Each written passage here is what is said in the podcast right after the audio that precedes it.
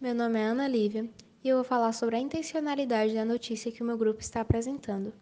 O título da notícia é Mulheres eleitas em prefeitura do país ainda têm avanço tímido, mas resultado reforça investidas.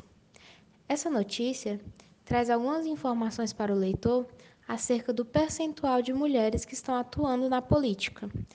Não somente mulheres, mas uma boa parte da minoria, negros, pardos autodeclarados público LGBT e mulheres.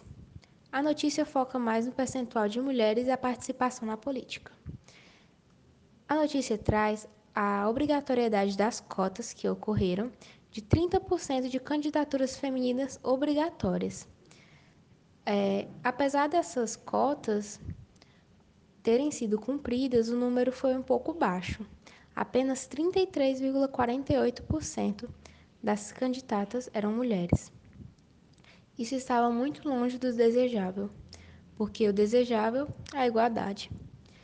Então a notícia traz informações acerca da participação não somente, mas também das eleições, que muitas mulheres estão sendo eleitas vereadoras, prefeitas, e isso já é um grande avanço.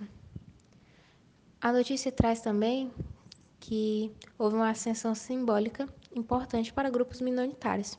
Apesar dessa ascensão não ter sido muito grande, já traz um, um grande incentivo para essa, essa minoria. Temos, por exemplo, o caso de Érica Hilton, do PSOL, em São Paulo, que alcançou uma votação expressiva. Ela era defensora dos direitos LGBT e somou mais de 50 mil votos.